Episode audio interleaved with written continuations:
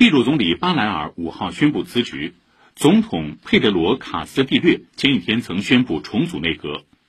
巴莱尔是卡斯蒂略上任半年多来第三名部长会议主席，本月一号刚刚受命就职。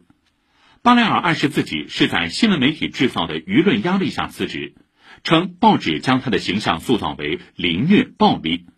秘鲁媒体先前披露，巴莱尔的妻子和女儿2016年向警方指控他家暴。巴雷尔予以否认。